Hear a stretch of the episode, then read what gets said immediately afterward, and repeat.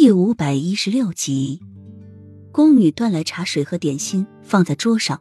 洛英纤长的端起太子的茶杯，轻轻的吹了一下，一枚火红耀眼、如玛瑙般大的钻戒戴在洛英白皙的手上，再加上她今日一改往日的，将干净的指甲全部涂上了红色的指甲油，立时就让洛英的整个气质都发生了变化，妩媚中带着一丝邪魅。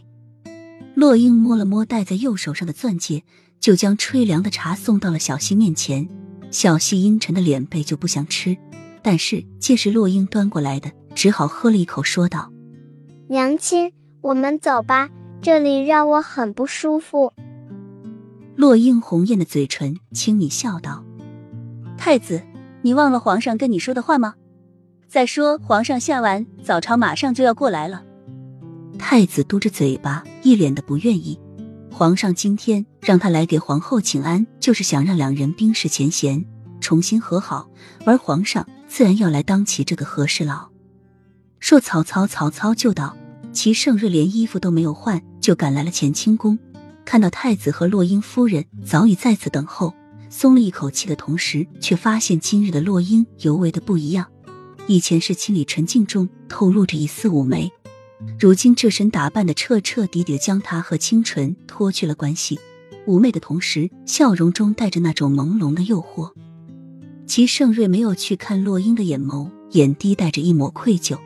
他答应她要把幼梅打入冷宫的，但是他没有做到，他食言了，他都不知道要怎么去面对她。因此这几日他一直都把自己关在养心殿中，没日没夜的批改着奏折，强迫自己忘记洛英的脸。但是却更加的清晰深刻起来。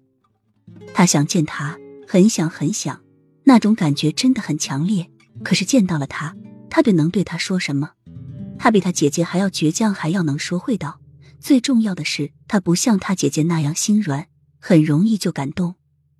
他不止一次的向他表面心意，可他却无动于衷。要是换了雨涵，早被感动了。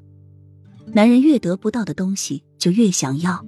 尤其是这么具有挑战的女人，他发现他对她是越来越心动了，恨不得马上就得到她，但是却心有余悸。